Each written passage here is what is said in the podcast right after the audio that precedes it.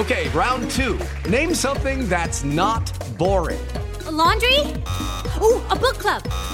Computer solitaire, huh? Ah, oh, sorry, we were looking for Chumba Casino.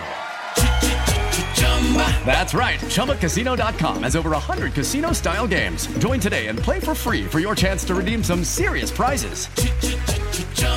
ChumbaCasino.com.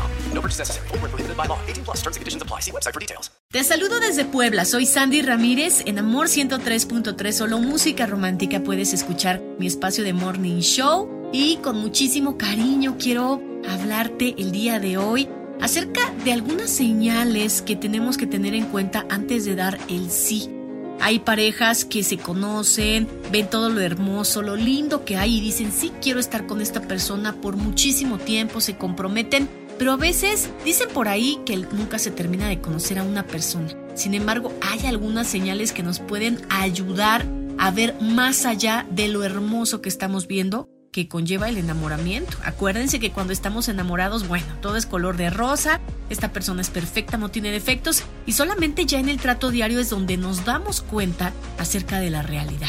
Y es que a veces el enamoramiento llega inesperadamente, como que no puedes analizar lo que está pasando y sobre todo lo que es la otra persona.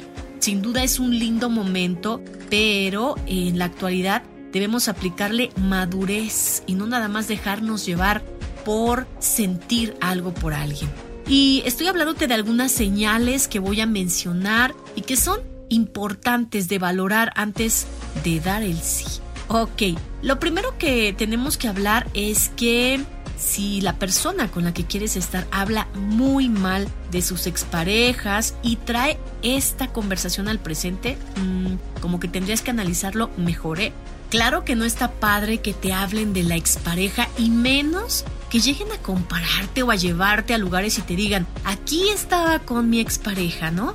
Y mucho menos que se quejen y digan que todas las personas que estuvieron en la vida de él o de ella fueron las malas. Muy bien. Otra señal que tienes que considerar es que esta persona te indique cómo debes ser, cómo debes vestirte, cómo debes actuar, porque este tema es personal y quien te ame te va a respetar y va a entender que eres como eres, ¿no? Entonces, si alguien te dice no debes vestirte así o no tienes que hacer esto, hay que analizarlo. Digo, hay personas que te lo dicen para que las cosas funcionen bien, para que te veas mejor, esto está padre, pero cuando sientes que